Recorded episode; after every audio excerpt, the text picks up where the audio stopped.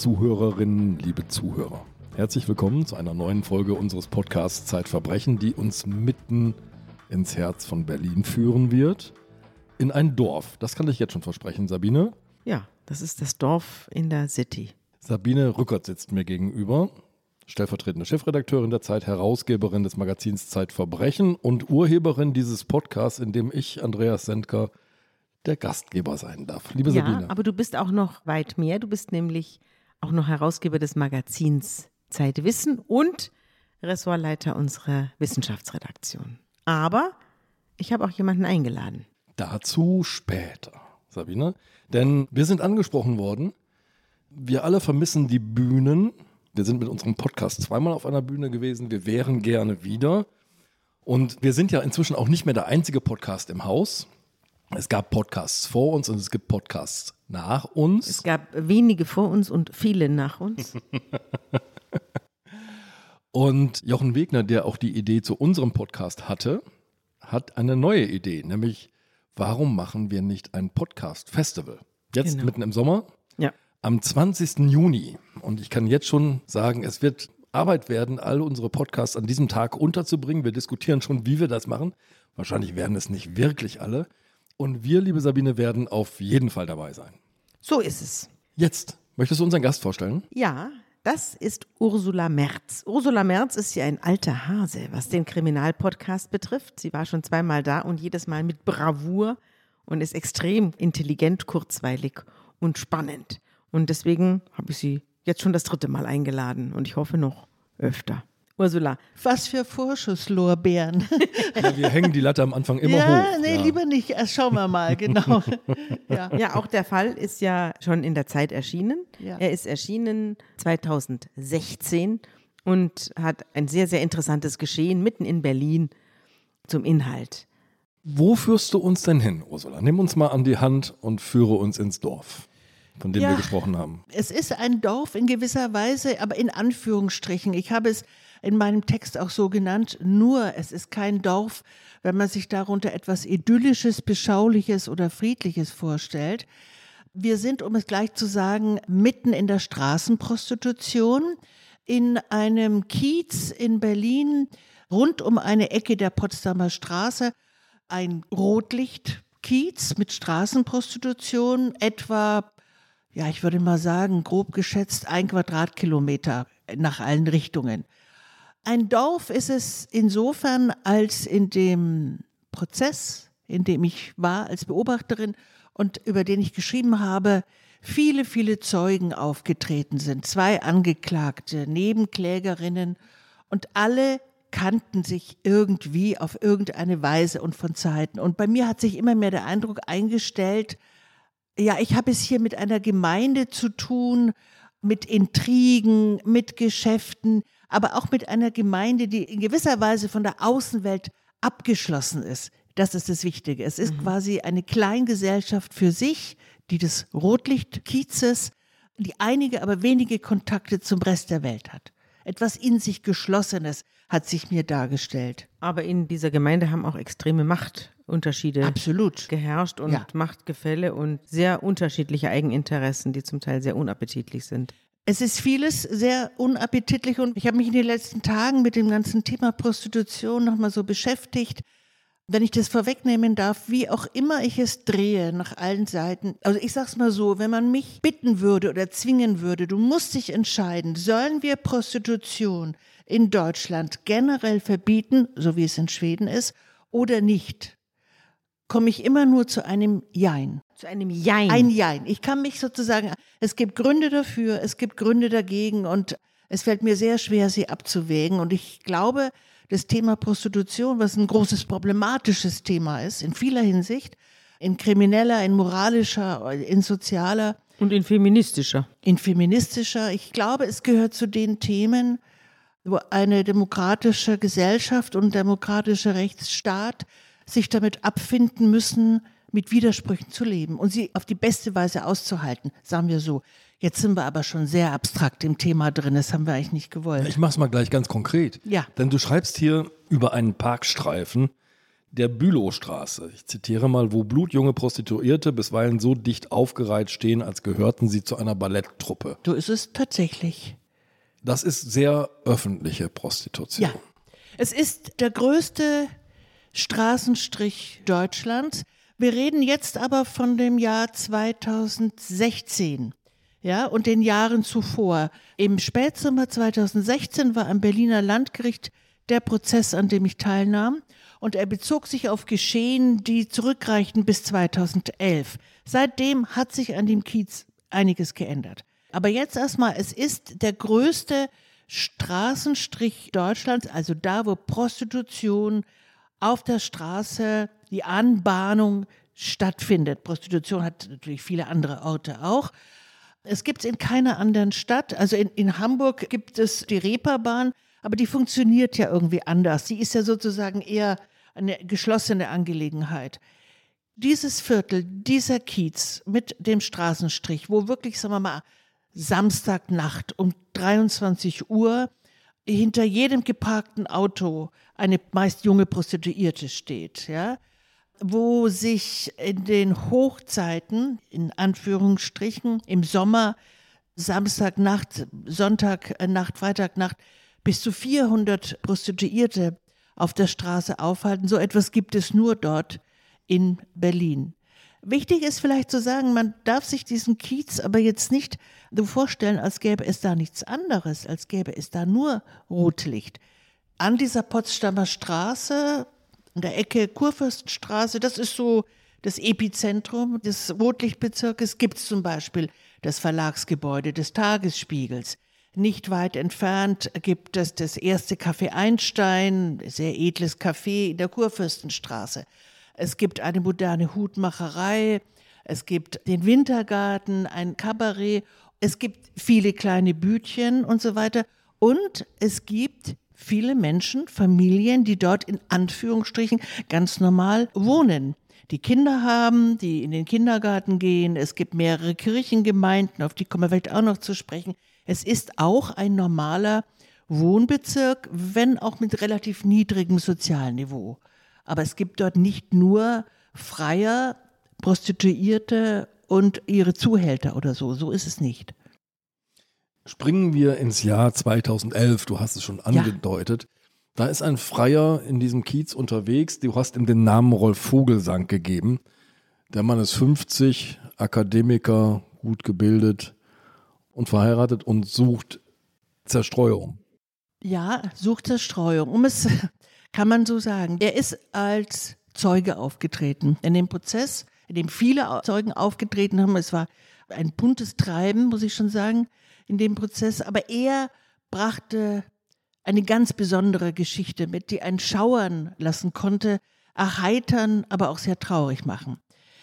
Dieser Rolf Vogelsang war 50 Jahre alt, als er irgendwann im Jahr 2011 auf diesen Straßen herumging ganz offensichtlich, um eine Prostituierte für seine Verlustigung anzusprechen. Und er sprach eine an, nämlich Hanka V., eine damals 24-jährige Bulgarin, die in dem Prozess als Angeklagte erschienen ist. Werden wir auch noch erzählen, warum.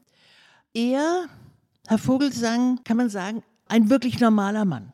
Ja, also groß, schmal, ein bisschen bieder vielleicht. Es war sehr warm während des Prozesses. Er hatte so kurzärmelige, bisschen altmodische mhm. Karohemden an, die man heute kaum mehr trägt. Nach Büro klingt ja, das. Ja, nach Büro. Was hat er denn für einen Beruf? Ich mache es mal sehr allgemein, weil der Mann hat nichts verbrochen. Also er hatte einen Ingenieurberuf mhm. in Berlin. Er hatte keine eigene Firma, er arbeitete in einer Firma. Er wirkte während des Prozesses auf mich ein bisschen nervös. Dafür hatte er aber auch alle Gründe. Er hatte sich ein Eigenheim erbaut. Herr Vogelsang war verheiratet, er hatte zwei halbwüchsige Kinder. Ein bürgerliches deutsches Bilderbuchleben. Und dieser Mann spricht die junge Bulgarin an, Hanka V., eine sehr hübsche Frau, sehr klein und sehr schmal. Für alles, was danach passiert, schien mir das eine Rolle. Von hinten hätte man sie für ein Kind halten können. Also sie war vielleicht 1,60, 1,61 groß und sehr schmal. sehr adrettes, kompaktes Gesicht. Er spricht sie an, sie tauschen ein paar geschäftliche Sätze aus. Sie sagt zu ihm, oral im Auto 30 Euro oder 20, bin mir nicht mehr ganz sicher. Im Hotel, was Pension in der Nähe ist, halbe Stunde 50 Euro. Ich weiß nicht, wie er sich entschieden hat, kann mich nicht erinnern. Eins weiß ich aber ganz eindrücklich, wie er erzählte, dass er in den ersten Sekunden von einem Coup de Foudre überfallen wurde, den er noch nie erlebt hatte und den er als eine Obsession geschildert hat, eine Art Erleuchtung, wie ich sie nur aus der Literatur kenne. Blitzschlag der Liebe. Er wusste sofort, diese Hanka, die hier vor mir steht, diese wunderschöne Frau, die ist mein Schicksal. Stimmt ja auch. War sie auch. Anders als er dachte, aber das Anders als er dachte. Und er hatte auch ab diesem Moment, auch das ist fast ein literarischer Topos, den ebenso obsessiven Wunsch, sie aus diesem schmutzigen Gewerbe zu befreien. In das er sich soeben hineinbegeben hat. Das ist, um sozusagen mal von der Romantik runterzukommen, dass es ohne Männer wie ihn nicht gäbe, ne? Ganz einfach. Natürlich. Ja. Das ist 2011 geschehen und es war der Anfang seiner wirklich unglaublichen Tragödie. Er bemüht sich jetzt immer wieder um Hanka, er bemüht sich, sie aus diesem Milieu herauszuholen. Es gibt einen Moment, den er schildert, da sagst du, im Januar 2013 sagt er, wir haben uns unsere Liebe gestanden. War das Gegenseitig- tatsächlich so? Gegenseitig, gestanden. Ich war nicht dabei. Als er das vor Gericht geschildert hat, hatte er aber auch schon vieles andere geschildert, das sowohl, ich denke, den Richter, aber auch alle Zuhörer, als auch mich, so ein bisschen hat daran zweifeln lassen, wie groß sein rationaler Überblick eigentlich ist über das, was ihm widerfahren ist. Er hat ab dieser Begegnung 2011 Hanka immer wieder eingeladen, mit ihr ins Kino zu gehen. Er hat Picknicks für sie gemacht, Sonntagnachmittag im Tiergarten. Das hat er ausführlich geschildert. Bei diesen Picknicks hat er immer versucht, möglichst gute, vitaminreiche Kost in sie reinzukriegen. Immer Obstsalat und nicht nur Pommes und dieses schlechte Essen da. War er so eine Art Erziehungsberechtigter jetzt? Er hat oder? sich so gefühlt. Ja. Er wollte sie irgendwie gewöhnen an ein bürgerliches, normales Leben. Und an sich. und an sich beides. Wovon er nicht gesprochen hat, wie viel Geld er ihr in dieser Zeit bereits gegeben hat. Als Zeuge musste er da ja auch nicht drüber Auskunft geben, über das, was er ihr gegeben hat.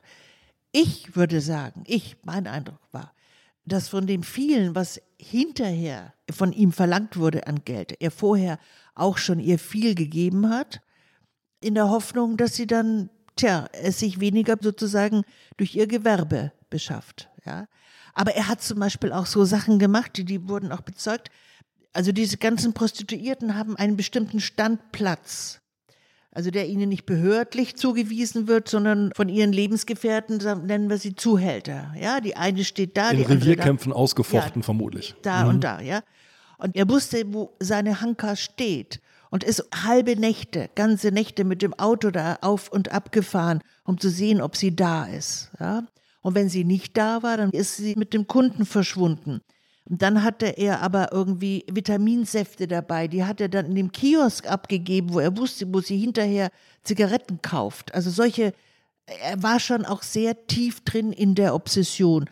Und dann, wie du richtig sagst, kam ein Moment im Januar 2013, von dem er sich erinnert, dass sie sich gegenseitig ihre Liebe gestanden haben. Das kann ja sein. Also ob das jetzt Natürlich unbedingt kann ehrlich gemeint war von ihrer Seite Ja. her, denn sie hatte ja offenbar ganz andere Leidenschaften, wie wir dann noch hören werden.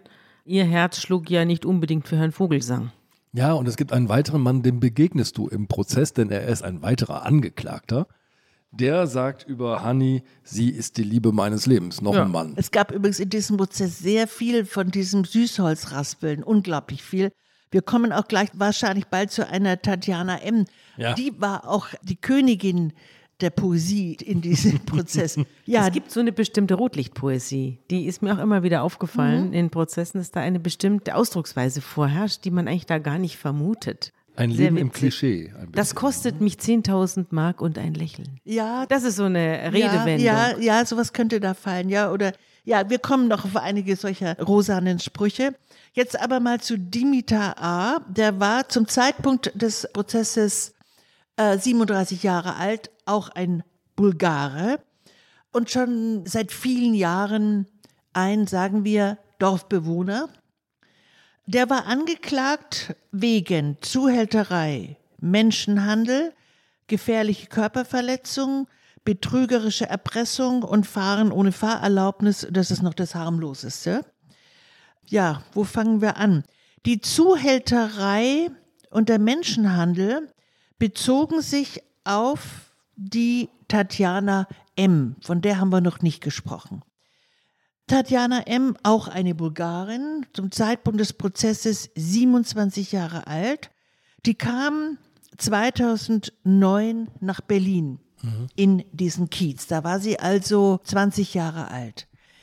Sie war im Grunde ebenso wie die Hani eine sehr typische Vertreterin dieser vielen, vielen jungen Frauen, die nach der EU-Osterweiterung als Prostituierte in die Bundesrepublik gekommen sind. Sozusagen, da haben sich eigentlich auch erst die großen Probleme der Prostitution, der Zwangsprostitution, der Zuhälterei, der Zunahme der Gewalt ergeben, äh, die das neue Prostitutionsgesetz von 2002 noch nicht im Auge hatte. Also, diese Tatjana M. kam also als 20-Jährige nach Berlin.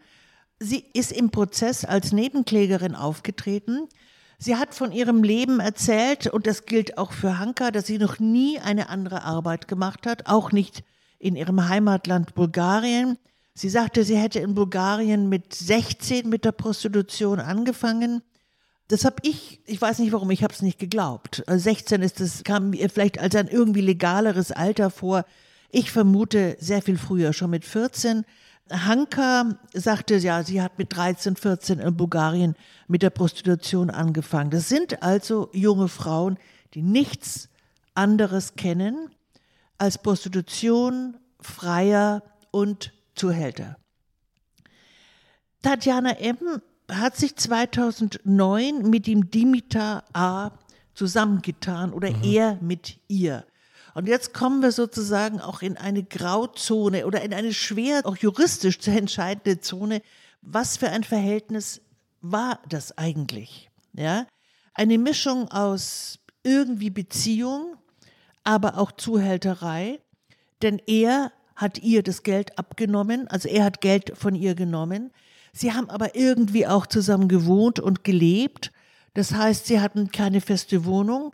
Wenn etwas Geld da war, haben sie in einem dieser Stundenhotels zusammen für eine Nacht ein Zimmer genommen. Sie haben aber auch oft im Auto auf dem Parkplatz dort in der Bülowstraße übernachtet. Also sie waren irgendwie ein Paar, aber zugleich Geschäftspartner und er war ihr sehr oft gewalttätiger Zuhälter. Das ist, glaube ich, soweit ich das beurteilen kann, so eine Spezialistin bin ich da nicht, aber das ist, glaube ich, ein prototypisches Prinzip dieser Beziehungen. Ja? Dimitar A. hatte aber auch noch andere Frauen, die für ihn gearbeitet haben. Wie alt war der denn? Der war zum Zeitpunkt des Prozesses 37 Jahre alt. Mittelgroßer, untersetzter, auch nicht wahnsinnig auffälliger Mann, der aber ziemlich viel auf dem, einiges auf dem Kerbholz hatte. Mutmaßlich hat er auch mit Drogen gehandelt, wirklich mutmaßlich. Es wurde ihm nicht nachgewiesen mit Crystal Meth. Und man muss auch dazu sagen, der ist in der geschäftlichen Hierarchie, stand der auch relativ weit unten. Ja? Also was der eingenommen hat von Tatjana M. oder anderen Frauen, das hat der weiß wem wo nach oben abgegeben und darüber gab es dann quasi den Padrone des Kiezes, der das meiste Geld bekommt und bekommen hat. Das gilt vermutlich auch für das Geld von äh, Rolf Vogelsang, oder? Das ist Natürlich. dann auch sozusagen immer die Hierarchie aufgegeben worden Ja. am Ende. Ja. Also wenn wir das mal, wir haben ja noch äh, die heikelste Phase der Liebesobsession von Rolf Vogelsang nicht erzählt, aber Ja, um von kommt hinten, noch, ja. von hinten zu sagen, er hat, ich vermute, oder ich habe ihn einmal in einer Prozesspause angesprochen. Also er hat im Prozess gesagt, ja, es war doch sehr viel Geld sagte der Richter, ja, Richter, können wir von einer fünfstelligen Summe sprechen, die Sie insgesamt an HKV verloren haben, in Anführungsstrichen. Dann nickte er und er sagte, ja, hm, das war schon viel. Und ich habe ihn in einer Prozesspause angesprochen und habe ihn gefragt, sagen Sie mal, aber fünfstellige Summe kann man schon sagen, also im oberen Bereich. Und dann nickte er und er war auch sehr beschämt. Also er ist ein intelligenter Mann, der wusste den Abgrund, in dem er sich da begibt, dass da der Wahnsinn lauert. Ja, das wusste er durchaus. Aber er entkam ihm nicht. Sowas gibt es offensichtlich. Ja, vielleicht auch aus einem Leben heraus, das vielleicht mal eine Abwechslung sucht oder vielleicht auch ein bisschen Wahnsinn sucht, weil alles immer in geordneten, ausgerechneten Ingenieursbahnen verläuft. Ja, aber Sabine, weiß ich nicht, also dafür besteigen andere dann ein 5000er oder also was Überschaubares. Aber die Bereitschaft, sich vollkommen zu ruinieren, und er hat sich vollkommen ruiniert. Er stand in dem Prozess als ein Mann, der sein Haus verloren hat, seine Ehe verloren hat, dessen Kinder mit ihm keinen Kontakt mehr haben wollten. Er hat zum Beispiel auch sogar seine halbwüchsigen Kinder mit Hanka zusammen ins Kino eingeladen, um die schon mal an die zukünftige Schwiegermutter zu gewöhnen. Also mhm. Das finde ich geht ein bisschen über das hinaus, was man mal eine Abwechslung suchen nennt. Mhm. Ja? Mhm. Also die Bereitschaft, sich vollkommen zu ruinieren. Mhm. Eine Liebe von Swan. Und er war gesundheitlich auch sehr geschädigt. Schlafstörungen, sehr viele Störungen. Ja, mhm. er war wirklich auch krank. Er war in Therapie, mir hat aber wenig geholfen. Also ich kenne aus meinem persönlichen Umfeld, natürlich kennt man immer wieder Liebesgeschichten, wo man als Außenstehender sagt, Mensch, jetzt lass doch die Finger davon, du weißt es doch. Aber es geht eben nicht. Und das hatte bei ihm etwas so Extremes, wie ich es noch nie, nie erlebt habe. Ich will aber, Liebestoll nennt man das. Ne? Ja, absolut liebestoll. Es gibt auch sowas wie ein Einverständnis in die Niederlage. Ich will aber sagen, ich habe ihn nicht verachtet. Es gibt dann manchmal Geschichten, wo man denkt, ja, das ist aber unangenehm. Eigentlich habe ich da keinen Respekt davor. Komischerweise, es hatte ein Ausmaß, das so ungeheuerlich war, so extrem, dass ich da auch, ja, wie soll ich sagen, einen gewissen Respekt davor hatte. Mhm. Dass man sich so entgleisen lässt für eine Sache also so dem nachgeht, also so, der 5000er reicht nicht. Ich muss auf den 8000er und wenn ich runterfalle, habe ich es gewollt. Also das ist schon ungeheuerlich, ja. Zurück in die Nüchternheit ja. des Gerichtssaals. Ja, ja. ja. Da stehen Hanka V und Dimitar A jetzt vor Gericht. Später werden die Prozesse voneinander getrennt, dazu kommen wir noch. Aber sie stehen jetzt gemeinschaftlich vor Gericht, denn Tatjana M. ist als Zeugin geladen. Sie hat, glaube ich, längst die Gunst von Dimitar verloren in diesem Augenblick, oder? Jetzt gehen wir mal ein bisschen, wie du sagst, in die Fakten und ja. auch in die, in die Chronologie. Orientier uns mal. Ja, wir müssen jetzt uns mal genau ein bisschen äh, nüchtern orientieren. Oktober 2013 wird Dimitar A. verhaftet. Da ist er noch mit Tatjana M. zusammen, beziehungsweise sie arbeitet für ihn und sie empfindet sich noch als seine Favoritin. Ja? Im Januar 2014, und das Jahr 2014 ist zentral für alles, was jetzt kommt, wird der Dimitir A. wegen Raubes zur Bewährung verurteilt, aus der U-Haft entlassen, ist aber in Bewährungszeit, was wichtig ist für das spätere Urteil. Er kehrt zurück, also in unseren Kiez. Tatjana M. ist wieder bei ihm, aber es taucht eine Konkurrentin auf, eine Tschechin, die nicht als Zeugin auftrat, die auch keinen Namen hatte. Das Gericht hat sie nicht gefunden. Jetzt muss man vielleicht etwas dazu sagen. Man könnte ja denken, dass Tatjana M. Gründe hatte, das Leben mit DBTA nicht so toll zu finden. Er schickt sie auf den Strich. Er nimmt ihr das Geld ab, wovon wir noch nicht gesprochen haben. Er misshandelt sie, er schlägt sie. Gerade im Frühjahr 2014 mehrt sich das, äh, weil er diese Tschechin hat und sie irgendwie ihm Vorwürfe macht, schon schlägt er sie zusammen, schon verprügelt er sie, ja. Sie geht in dieser Zeit mehrmals zur Polizei, um ihn anzuzeigen. Davon gibt es auch Protokolle. Aber immer, wenn es darum geht, dass ihm was juristisch geschehen soll oder polizeilich, zieht sie die Anzeigen wieder zurück. Es heißt, das ist schwer, sich reinzuversetzen, sie leidet einerseits unter ihm, sie kämpft aber auch ungeheuer, die Favoritin an seiner Seite zu bleiben. Es gibt mehrere Zeugen, die sich daran erinnern, wie sie sich auf offener Straße mit dieser Tschechin eine Schlägerei geliefert hat, die neben ihr auf dem Strich stand. Und die Tschechin soll gesagt haben, du hast nichts mehr bei Dimitar zu suchen. Also bei einem wahrhaften Tyrannen, aber so sind eben die sehr speziellen Verhältnisse des Dorfes. Sie war ja auch einmal in einem Frauenhaus, wo sie nur eine Nacht geblieben ist, dann ist sie wieder nach Hause. Das, das gehört dazu. Vielleicht nochmal zur Erinnerung, sie ist die Nebenklägerin. Also der Staatsanwalt erhofft sich von ihr im Prozess eigentlich, dass sie gegen Dimitir aussagt. Dass sie sagt, ja, der hat das und das gemacht und dass sie vor allem aussagt, er hat mir methodisch über Jahre hinweg das Geld abgenommen, er hat mich auf den Strich geschickt, er hat mich gezwungen, so und so viele Freier zu bedienen. Nur dann wäre der Vorwurf der Zuhälterei überhaupt zu verurteilen. Das alles hat die liebe Tatjana M. aber überhaupt nicht gemacht. Sie hat ihn geschützt im Prozess. Ob sie das machte wegen ihm oder ob sie vor dem Prozess schwer eingeschüchtert oder bedroht worden ist, weiß kein Mensch. Alles ist denkbar. Sie wurde ja gefragt, warum sie immer wieder zu ihm zurückgegangen ist und hat dann geantwortet, weil ich ein gütiges Herz ja. habe und eine gütige Seele.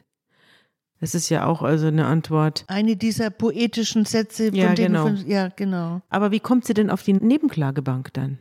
Sie muss ja sich entschieden haben, sich als Nebenklägerin ja, das hat sie. zu positionieren. Ja. Das ist ja eine Entscheidung, die sie getroffen das hat. Das hat sie gemacht. Da wurde sie vielleicht auch von, es gibt ja sozusagen Anwältinnenbüros, die sich nur damit beschäftigen, mhm. ja, mit Frauen, mit Prostituierten, mit Frauen aus dem Milieu, die die vertreten, die die dann auch beschützen und so.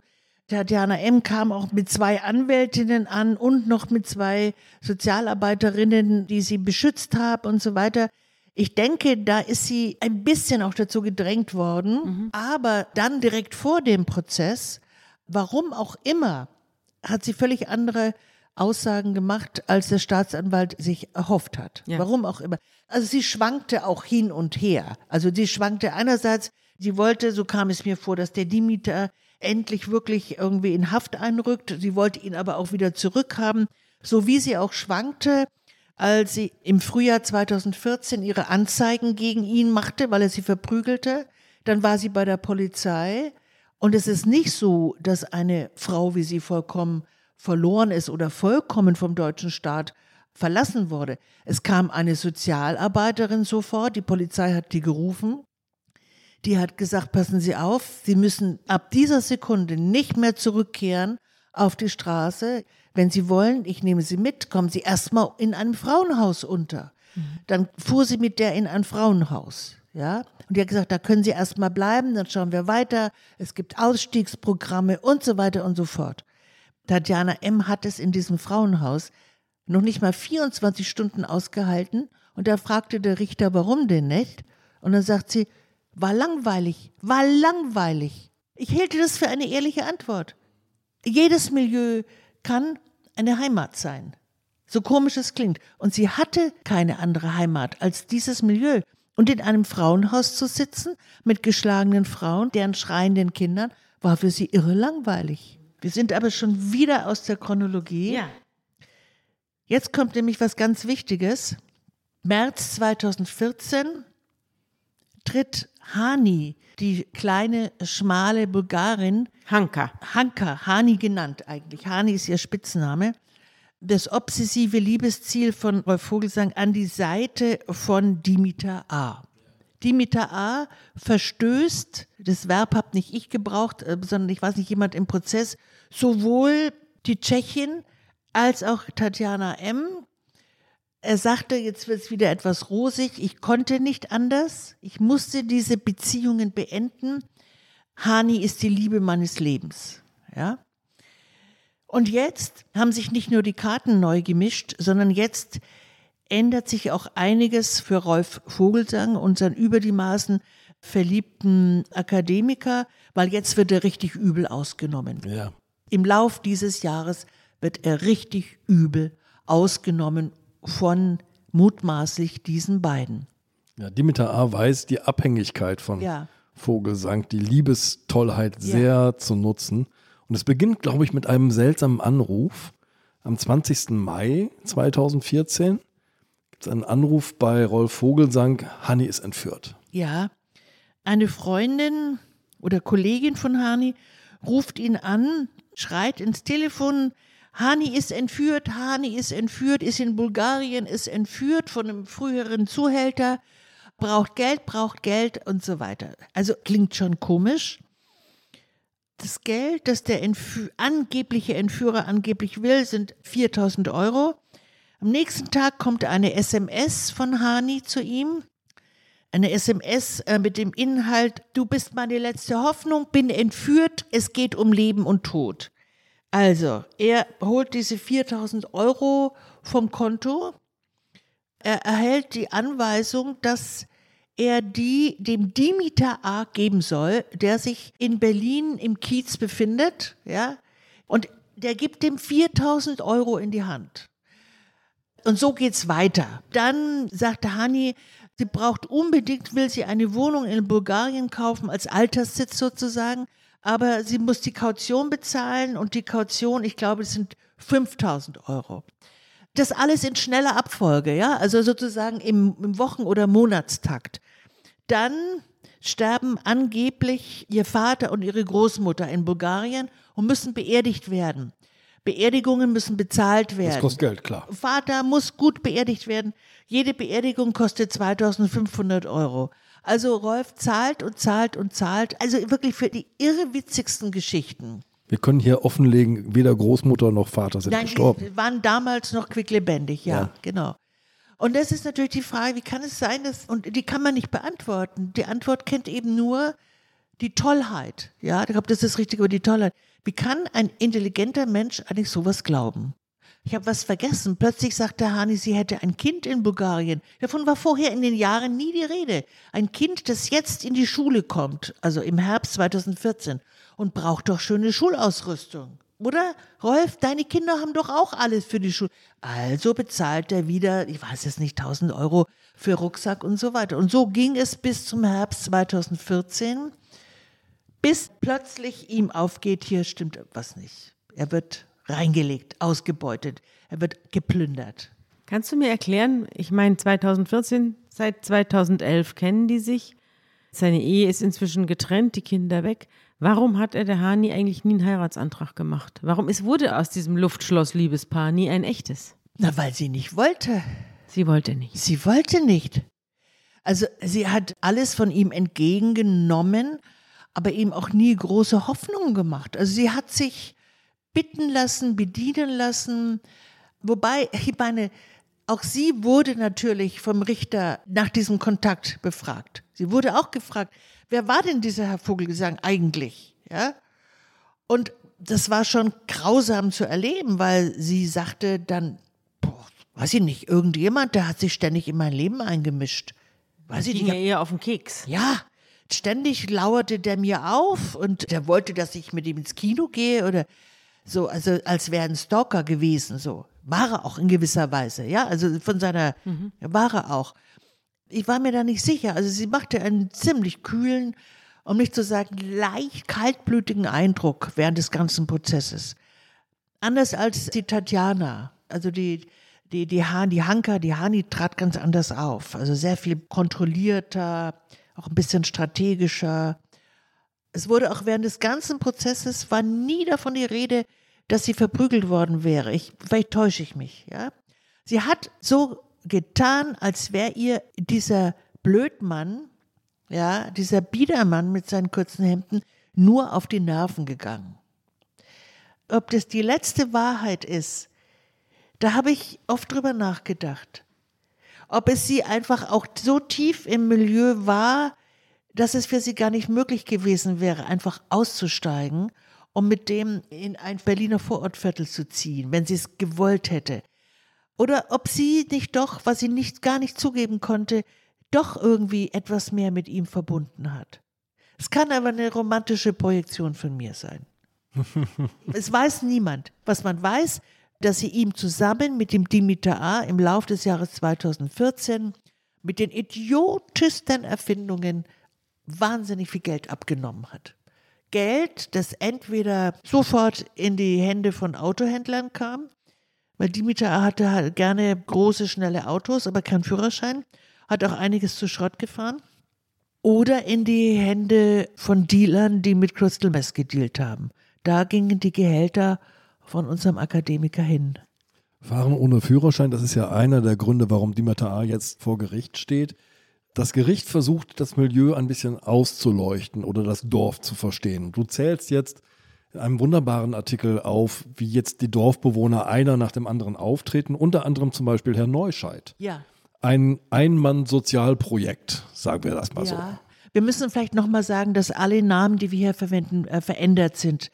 Also es gibt eine Person, die Herr Neuscheid sein könnte. Ja, der hatte einen eindrucksvollen Auftritt vor Gericht ein älterer Herr, pensioniert, sehr groß, sehr bisschen gewaltig, sehr gewichtig. Er lief aber sehr schlecht. Er lief an einem Rollator, hatte einen weiten schwarzen Mantel an, schwarzen Hut auf. Also es war so ein bisschen, als würde so ein Pastor auftreten. War aber kein Pastor, war Sozialarbeiter oder was war er denn? Äh, Vom Beruf war er früher was ganz anderes so. gewesen, kein Sozialarbeiter. Aber er wohnte immer schon ein paar Straßenzüge entfernt und hat immer schon das Treiben auf den Straßen gesehen und er hat vor allem immer schon das entsetzliche Leiden dieser jungen Frauen gesehen. Das müssen wir vielleicht jetzt nochmal betonen. Manches an diesem Fall könnte man amüsant finden, aber in Wahrheit reden wir von sehr jungen Frauen aus Osteuropa und Südosteuropa, die auch gesundheitlich wahnsinnig geschunden sind. Die sind fast alle auf Drogen. Die haben fast alle keine richtigen Zähne mehr. Die sind leichenblass. Die haben keinen richtigen Ort. Das ist ein elendes Leben, das die eigentlich führen. Das muss man, glaube ich, jetzt doch nochmal deutlich sagen. Dieses elende Leben hat unseren Herrn Neuschaut nie in Ruhe gelassen und er hat sich mit unglaublicher Empathie hat er sein Leben damit verbracht, diesen jungen Frauen irgendwie zu helfen. Und zwar privat. Also er war keine Behörde, gar nichts. Den hat niemand dazu berufen, das war seine Er eigene führt- Berufung. Es war seine Berufung. Also zum Beispiel stellte er sehr oft sein Auto am Rand der Straße ab. Alle die Mädchen kannten ihn. Er war, gehörte zu dem Kiez, zu dem Dorf und er war ein wichtiger Vermittler zur Polizei. Sein Auto stand da, er saß am Steuer. Und dann, wenn ein Mädchen sich einfach mal ausruhen wollte, also einfach mal sich irgendwo hinlegen und vielleicht eine Stunde schlafen, dann hat er die, hinten die Tür aufgestoßen und die schlief, hat sich da hingelegt. Er hatte dann Feuchttücher dabei und was zu essen. Darf ich mal fragen, ist das denn eine, so ein bisschen Herr Neuscheid in allen Ehren, aber es hat auch was Gruseliges, finde ich. Diese angeblich sozialen Menschen, die sich da, wir kennen genug Pädophile, die sich äh, in Kinderprojekten Mhm. ich weiß. Ein bisschen kommt mir das ja auch so vor. Oder tue ich ihm Unrecht? Ja, ja, war mein erstes Gefühl, dass ich dachte, einer, der sich, manche durften auch mit ihm nach Hause, die haben da auch übernachtet.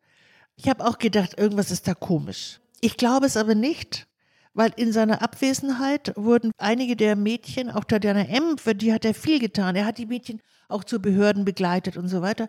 Die wurden auch gefragt, ob sie sexuellen Kontakt mit ihm hatten. Die haben gesagt, nein, überhaupt nicht.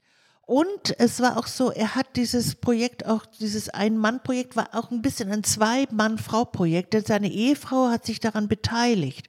Die trat irgendwann auch auf, aber die wollte mehr im Hintergrund bleiben. Also beide, glaube ich, waren, er war kein Pastor, aber waren sehr religiös. Und ich glaube, die haben es wirklich als lauteres Projekt betrieben. Ein weiterer Zeuge ist ein junger Wirtschaftsjurist. Der ist auch zufällig oder mehr oder weniger zufällig Anwohner und tritt jetzt mit ganz anderen Vorwürfen gegen Dimitar A. an, nämlich er hat ihm sein Mobiltelefon anvertraut Ein zur iPhone. Reparatur. Ja. Also ein Aspekt oder ein Zeuge, der mit dem juristischen Kern des Prozesses gar nicht so viel zu tun hatte. Ich sage es auch mal anders, es war ein Prozess, wo die Staatsanwaltschaft wie oft alles Mögliche versucht hat, um diesen Dimitar A was anzuhängen, anzulassen. Dingfest zu machen. Ja. Ja. Also weil man sah aus der Entfernung mit der Zuhälterei, das wird schwierig. Dann suchen die, was gibt's denn noch? Also dann kommt Fahren und Fahrerlaubnis und dann eben Betrug. Tatsächlich gab es diesen jungen Wirtschaftsjuristen, der da wohnte in der Gegend und der hatte den Dimitar A wirklich angezeigt wegen Betrug. Und zwar wegen Betruges, weil Dimitar A hat angeblich sein iPhone repariert, es aber nicht zurückgegeben. Und ich glaube, der Zeuge wäre lieber nicht aufgetreten, wenn er gewusst hätte, dass er vom Richter gefragt wird, sagen Sie mal, ist es wirklich so, dass jemand wie Sie ein iPhone zum Reparieren jemand abgibt, den er im Kiosk auf der Straße kennengelernt hat? Und warum war denn der Dimitar so oft bei Ihnen zu Besuch im Wohnzimmer? Dafür gab es dann nämlich wiederum andere Zeugen. Das ist ja Ah. der, wenn man will, Vorteil einer so dichten, alle haben alles gesehen. Ja? Dann kam jemand aus dem Kiosk, also wir sind jetzt übrigens schon vielleicht beim 20. Zeugen bei dem Prozess und sagte, nö, der ging doch immer zu dem rein, der hat den oft besucht, diesen, den, was macht der denn? Jurist ist der. Ja, kann es sein, dass sie im Wohnzimmer vielleicht, sagen wir mal, Crystal Mess Was angenommen aus der Hosentasche geholt geholt hat und, und so. Dann hatte der Wirtschaftsjurist plötzlich sowas von Gedächtnislücken. Was habe ich noch nie gesehen, dass man dachte, hoffentlich findet er überhaupt nach Hause vom Gericht aus. Also so ging es Prozesstag für Prozesstag. Einen Zeugen erwähnst du noch, das ist Richard A., der eine schillernde Figur ist und mit Hannis Schwester offenbar liiert war und gleichzeitig, glaube ich, irgendwie Unterkünfte anbietet. Oder wie kommt der Mann da rein? Jedenfalls auch einer dieser Dorfbewohner. Einer, der irgendwie mit dem, äh, ja, äh, sozusagen, dass dieses Dorfmilieu besteht eben nicht nur aus Prostituierten, aus Zuhältern, sondern e- eben, wie soll ich sagen, aus vielen Randfiguren darum herum, die aber irgendwie alle dazugehören.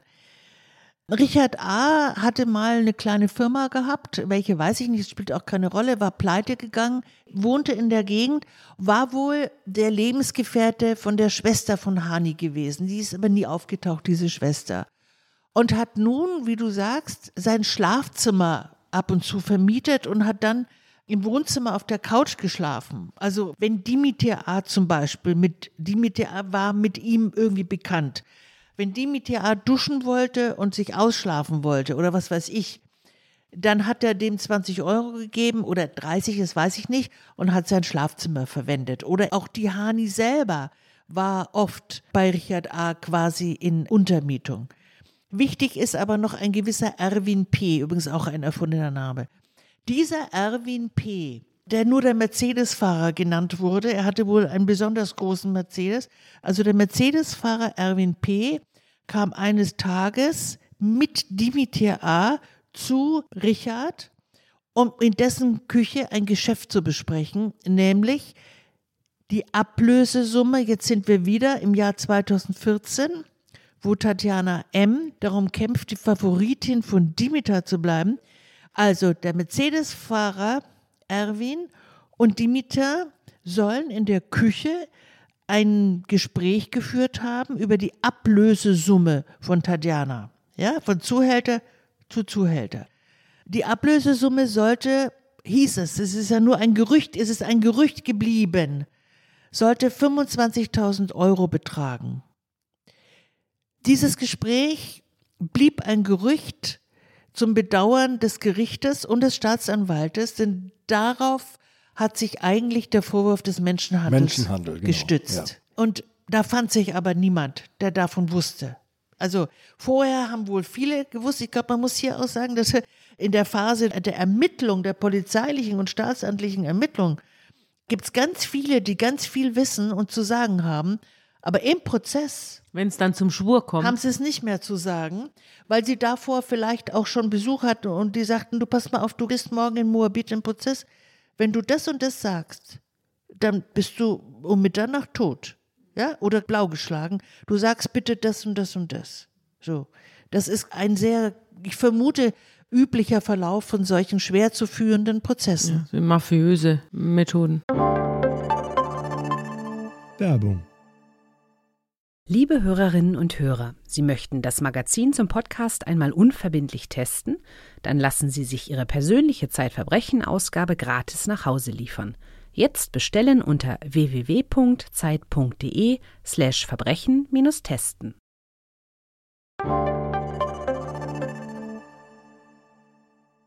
Ich glaube, was klar wird in deinen Erzählungen, auch in deiner Aufzählung der Zeuginnen und Zeugen, die da auftauchen, das ist einerseits ein Dorf, so wie du es ja schilderst. Es ist einerseits abgeschlossen und doch offen. Es gibt überall ja. Verbindungen sozusagen zu, ich nenne das jetzt mal zum normalen ja. Leben. Zur Polizei. Ja, zur Polizei. Ganz wichtig. Das ist eine Institution, eine Instanz, über die wir noch nicht gesprochen haben. Die spielt eine große Rolle, ja. Welche Rolle spielt sie denn? Die Anwesende, die Streifenpolizisten, ja. die anwesende Polizei. Ich versuche es mal an einem kleinen Beispiel. Also für die, ich glaube, für die Polizei ist es sehr frustrierend morgens im Prozess auszusagen gegen einen Dimitri A. oder gegen den oder jenen. Und der wird entlassen und abends fahren sie Streife und fahren an dem vorbei. Der konnte nicht verurteilt werden und streckt ihnen den Mittelfinger entgegen. Die sitzen gerne vom Eros-Burger, oder? Genau, das, das hat mir einer ja. erzählt, wie das ist. Ja? ja, immer wieder die gleichen und immer wieder die gleichen verprügelnden Frauen und so. Aber trotzdem sind die eine wichtige Instanz. Ich kann es mal an einem ganz kleinen Beispiel schildern. Ich habe mit der Polizei auch viel darüber geredet. Dieser Bezirk war bis vor kurzem damals gewesen, ich glaube bis 2014, ein sogenannter Kriminalitätsschwerpunkt in Berlin. Ja? Das hat zur Folge unter anderem, dass die Polizei ohne Anlass Ausweiskontrollen durchführen kann. Also die kann anhalten, kann sagen, zeigen Sie mir Ihren Ausweis. Sie muss keinen Grund haben. Ja? Ein Polizist erzählte mir Folgendes, um auch zu sagen, damit will ich das unterstützen, dass es sozusagen nicht ganz hermetisch ist. Also die Polizei, die da vom Abschnitt kommen, die da irgendwie ihre Runden drehen den ganzen Tag oder, oder den halben Tag, die kennen die Frauen, die da stehen, die duzen die, die kennen die Namen, die wissen, wer gerade mit welchem Zuhälter zusammen ist. Und wer gerade einsitzt? Wer gerade einsitzt. Die wissen von Herrn Neuschied zum Beispiel, was los ist. Der wendet sich auch an die Polizei und so weiter.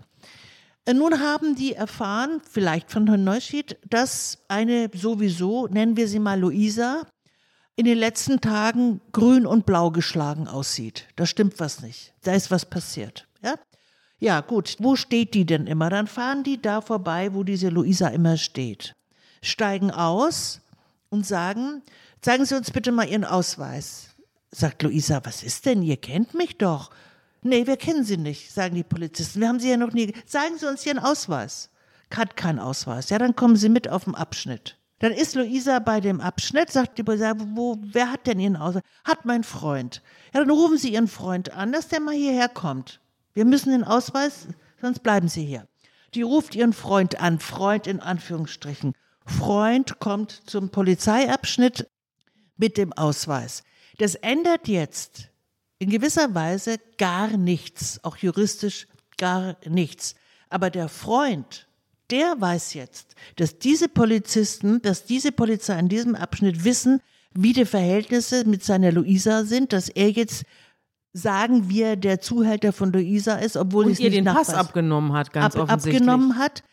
Und das verbessert sozusagen nicht die unmittelbare Arbeitsrealität einer solchen jungen Frau, aber sie hat einen gewissen Schutz, einen gewissen Schutz. Und das macht es eben so ambivalent, was Straßenprostitution betrifft. Diesen Schutz gibt es nur durch die öffentliche Sichtbarkeit. Mhm. Denn die Alternative ist, dass die Luisas dieser Welt aus Osteuropa in irgendwelchen hermetischen Löchern verschwinden oder nennen wir sie Bordelle und dort im Grunde ja, Folter erleben und niemand weiß, wo die sind. Das meinst du, würde eintreten, wenn Prostitution komplett verboten wäre? Könnte sein. Man weiß, könnte sein, könnte sein. Bin mir da nicht ganz sicher. Es wäre jetzt auch wirklich furchtbar vermessen. Also, aber meine, es hat leider keine Epoche auf dieser Erde gegeben ohne Prostitution. Es gibt kein Land ohne Prostitution. Selbst bei Nordkorea wäre ich mir da nicht so sicher.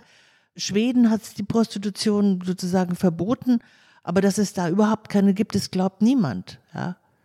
Ich finde es sehr schwer zu behandeln, aber Sichtbarkeit, Öffentlichkeit kann ein Schutz für die Frauen sein. Und Es gibt ja die andere Seite des Dorfes noch oder die Menschen, die sozusagen halb im Dorf, halb ihm gegenüber wohnen, die einfach in diesem Kiez leben. Mhm. Manche Städte erlassen ja eine Sperrbezirksverordnung.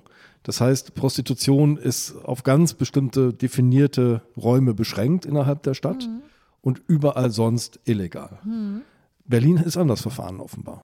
Ja, es gibt zwei deutsche Städte ohne Sperrbezirksverordnungen. Übrigens geht nicht nur um den Ort, sondern es kann auch um die Uhrzeit gehen. Mhm. Also ich glaube, in Dresden zum Beispiel gibt es eine Straße, die kein Sperrbezirk ist, wo von abends 20 Uhr bis morgens um 6 Straßenprostitution erlaubt ist.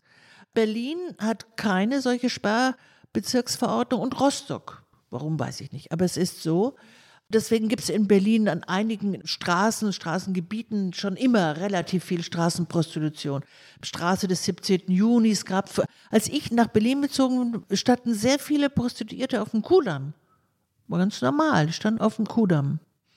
Aber du wolltest nach was anderem fragen, nach anderen Menschen ja, weil fragen. Hier, hier zeichnet sich ja ein Konflikt ab, sozusagen. Mhm. Also ein Sperrbezirk, sagen wir ein lokaler Sperrbezirk, schützt ja die einen vor dem anderen sozusagen. Es gibt das Milieu, das ist da drin. Und es gibt die anderen, die sind draußen. Und hier vermischt sich das ja, was ja auch zu Konflikten führt. Ja, das hat zu immer größeren Konflikten geführt. Wobei dieser Kiez war schon in den 50er Jahren Straßenstrich. Es ist, hat eine alte Tradition. Sogar schon in den 20er Jahren, als es noch der gute alte Berliner Westen war. Aber schon in den 50er Jahren war es dort Straßenstrich und es gab immer sozusagen ein ganz gutes Zusammenleben zwischen den Prostituierten und den Anwohnern eben bis zur EU-Osterweiterung, als erstens viel, viel mehr Frauen dahin kamen, viel, viel mehr Begleitkriminalität, wie man das nennt, also Drogen, dann auch mal Schießereien, Kämpfe zwischen Zuhältern, Kämpfe zwischen Banden. Also das ganze Viertel viel mehr kriminalisiert wurde und sich optisch auch sehr verändert hat. Also die Anwohner schauten irgendwie abends um 18 Uhr, um 19 Uhr aus dem Küchenfenster und schauten zu, wie hinter einer Ecke oder in einem Gebüsch sozusagen das Geschäft vollzogen wurde, ja, also zwischen Freier und Prostituierter. Oder sie kamen aus der Haustür und sind erstmal über einen kleinen Berg von Kondomen gestoltert und sowas. Und Prostitution oder die Anbahnung wurde, was in den Jahren vorher nicht der Fall war, vor Kindergärten, vor Schulen, vor den Kirchen vollzogen. Also es eskalierte ein Zustand und dann hat sich eben ein Arbeitskreis gebildet, ich glaube irgendwann Anfang 2012, 2013, 14. Gegen den Strich. Gegen den Strich mit der Forderung, dass hier ein Sperrbezirk. Ja, so hieß der Arbeitskreis, ne? Gegen der Arbeitskreis Strich. hieß gegen den Strich. Gab die Unterschriftenliste, da haben tausend Leute unterschrieben mit der Forderung, dass hier ein Sperrbezirk errichtet wird, damit es auch irgendwie ein Wohnviertel überhaupt bleibt. Und dieser Arbeitskreis, ich habe damals sozusagen deren Erklärung gelesen, die war sehr vernünftig. Also ich hatte nicht den Eindruck, dass da entsetzliche Moralapostel unterwegs sind, die so, so Reinlichkeits-, Säuberungsfantasien haben, sondern die haben sich wirklich Sorgen um ihr Viertel gemacht, um ihre Kinder gemacht bestens nachvollziehbare Sorgen. Ich möchte das auch nicht erleben mit Familie. Ja? Da sind sozusagen Dinge aufeinander gestoßen, die sich schwer, schwer sozusagen auf einfache Weise auseinanderbringen lassen, die Interessen. Dein Stück ist ja vor knapp fünf Jahren erschienen. Was hat sich denn jetzt seither geändert? Es haben sich zwei Sachen geändert. Auf der Ebene des Rechtes ist 2017 das Prostituierten-Schutzgesetz in Kraft getreten, das das Prostitutionsgesetz von 2002 in gewisser Weise erweitert oder wie auch immer. Nach diesem Prostitutionsschutzgesetz müssen Prostituierte sozusagen sich jetzt anmelden. Also sie brauchen quasi eine geschäftliche Anmeldung, ja. Das brauchten sie vorher nicht. Das heißt, die Tatjana M. oder die Hanka oder wie auch immer, wenn sie diese Anmeldung, umgangssprachlich wurde das Hurenpass genannt. Ohne den hätten sie auf der Straße gar nicht stehen können oder sie hätten es illegal gemacht. Und das heißt, es gab eine bestimmte Personenanzahl, die hat diesen Pass bekommen und alle weiteren nicht. Ja, so ungefähr. Also die ganzen letzten Jahrzehnte gab es ja viele, viele Diskussionen immer wieder um Prostitution. Es gab die Kampagne von Emma, an die ihr euch bestimmt erinnert, es gab 2013 für die Abschaffung von Prostitution. Ich glaube auch in der Zeit hier wurde scharf, gab es irgendwie für und gegen Artikel. Aber man muss sagen, bei dieser Kampagne haben sich auch viele Institutionen nicht beteiligt, zum Beispiel Terre de Femme, mit dem Argument, dass dann die Frauen die diesen Beruf nach wie vor ausüben, kriminalisiert werden. Und es hat sich aber noch etwas geändert. Der Kiez, von dem wir jetzt gesprochen haben, hat sein Gesicht enorm verändert. Da, wo vor fünf und vor sechs Jahren noch Altbauten standen, auch Gemäuer, die ziemlich runtergekommen waren, das wurde alles abgerissen, also halbe Straßenzüge wurden abgerissen und da sind neue Hauskomplexe mit Luxuswohnungen. Die Stadtplanung hat ja. also sozusagen das Dorf aufgelöst. Naja, ich würde mal sagen, mehrere Investitionsfirmen haben das Dorf halb aufgelöst. Ja, die haben ja. es natürlich ja nicht ohne Genehmigung die getan. Nicht genau, aber da sind Millionen hineingeflossen. Ich bin gestern noch mal da spazieren gegangen. Im Moment steht natürlich keine einzige Frau auf der Straße, weil es im Moment ein Verbot gibt der Prostitution wegen Corona. Aber es verändert sich enorm von Monat zu Monat. Es sind wirklich also Luxusapartments, die da entstanden sind.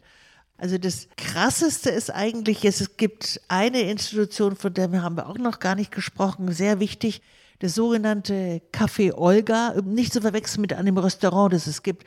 Café Olga als ein Frauentreff, den es schon ganz lange gibt, ganz wichtig für die Frauen, die da arbeiten, also auf der Straße. Die kümmern sich um drogenabhängige Frauen und um Sexarbeiterinnen. Frauen werden dort medizinisch versorgt. Die Polizei kommt dort immerhin, sie werden juristisch beraten, sie können dort duschen und so weiter, ganz wichtig. Und dieses Café Olga steht ganz klein an der Tür, Café Olga in der Kurfürstenstraße, ist sehr unscheinbar, man muss wissen, wo es ist. Neben dem Haus, wo das Café ist, wurde alles abgerissen und ist ein neuer Hauskomplex mit sehr hohen, ganz tollen Luxuswohnungen, ja. Also wirklich, man weiß, wenn noch sozusagen das nächste Haus auch noch abgerissen wird, dann ist das Olga auch weg. Und dann wird es richtig schwer für die Frauen, wenn sie da überhaupt noch sind. Ja, schärfer sozusagen können die Milieus nicht aufeinandertreffen als an dieser Mauer von den neuen Luxusapartments und dem Olga. Die Konflikte werden sich zuspitzen, das kann man, glaube ich, jetzt schon Oder sagen. verlagern. Oder verlagern. Irgendwohin verlagern, wo man sie nicht mehr so gut sieht. Und mhm. das halte ich eben doch gesellschaftlich für nicht gut. Gehen wir nochmal kurz zurück in den Gerichtssaal. Wir mhm. hatten Wie vorhin schon denn gesagt, da eigentlich aus? aus? Eben, wir sind ganz abgekommen. Genau. Ich fasse mal ganz schnell zusammen, denn ich möchte auf eine Szene hinaus, die du schilderst, die ich völlig unglaublich finde. Die beiden Prozesse, hatte ich schon angedeutet, werden voneinander getrennt. Mhm. Dimitar wird zu einem Jahr und acht Monaten verurteilt werden. Zuvor aber. Muss er das absitzen? Ja, er muss es absitzen, weil die Delikte, die ihm vorgeworfen werden, sich in seiner Bewährungszeit abgespielt haben. Wenn die in die Bewährungszeit fallen, muss er sie absitzen, auch wenn es wiederum Bewährungsstrafen wären. Also Bewährungsstrafe ist ja unter zwei Jahren. Mhm, genau. Am Freitag zuvor aber mhm. endet der Prozess gegen Hanka V, mhm. gegen Hanni, mit zehn Monaten auf Bewährung und sie darf noch am selben Tag das Gericht verlassen und ist auf freiem Fuß. Ja. Am Freitag ist das. Am Freitag, Freitag ist das. Ja. An einem Montag, glaube ich, ist ein Prozesstag nochmal gegen Dimitar A, ja. wo Herr Vogelsang nochmal als Zeuge geladen ja. wird. Und also hier, drei Tage später. Drei Tage später. Hier kommt es zu einem erstaunlichen Dialog zwischen dem Gericht ja. und Herrn Vogelsang. Ja, da kann ich mich auch noch bestens daran erinnern. Also am Montagmorgen wird, wie du sagst, weiterhin gegen Dimitar A. verhandelt. Vogelgesang ist wieder Zeuge. Es geht um den Betrug, der an ihm begangen wurde. Betrug, den er ja angezeigt hat. Ja. Und es geht natürlich auch um seine Geschichte wieder mit Hani. Und der Richter sagt so nebenbei, wann haben Sie denn die Hani eigentlich zuletzt gesehen? Und der Richter denkt und jeder im Saal denkt, er sagt jetzt, naja, vor einem Jahr, vor zwei Jahren, so, ja. Und er sagt, am Freitagabend. Da merkt man aber auch, wie ehrlich der Mann war, ja. Obwohl sie ihn doch um Tausende und Abertausende Und er sie betrogen hat. angezeigt und so weiter. Ja, genau. In Klammern, ich glaube, er hat sie auch angezeigt, weil er die Hoffnung hatte, dass es ein Mittel, sie aus dem Milieu zu bringen. Wie auch immer, er sagt, am Freitagabend. Und der Richter sagt, er würde sagen, am Freitagabend? Wie denn? Wo denn? Die war doch bis Freitagmittag noch in Untersuchungshaft und am Freitagmorgen hier. Er hat wohl gesagt, ja genau, ich habe erfahren, dass sie entlassen wurde am Freitag. Der Richter, dem fiel nichts mehr ein. Es fiel niemandem mehr was ein. Und dann sagte er, dann merkt man, dass er so in dem Rausch ist, dass er sich jetzt wieder ganz zurückversetzt in den Freitagabend. Und dann erzählte er, er hat also erfahren, dass Hani bei einem Bulgaren in der Wohnung untergekommen ist. Und dann bin ich sofort hingefahren, habe ich an der Wohnung geklopft und dann habe ich gesagt, ich bin's doch, ich bin's doch, Vogelgesang. Dann hat der Bulgare aufgemacht und hat gesagt, lass die Hani in Ruhe, die ist in der Dusche, die duscht. Die will auch mit dir nichts mehr zu tun haben. Und dann habe ich gesagt, Hani, ich will doch nur dein Bestes. Und sie rief aus der Dusche, lass mich in Ruhe, lass mich endlich in Ruhe. Und dann habe ich gesagt, Hani, dann nimm doch jetzt wenigstens die Blumen von mir, die ich mitgebracht habe.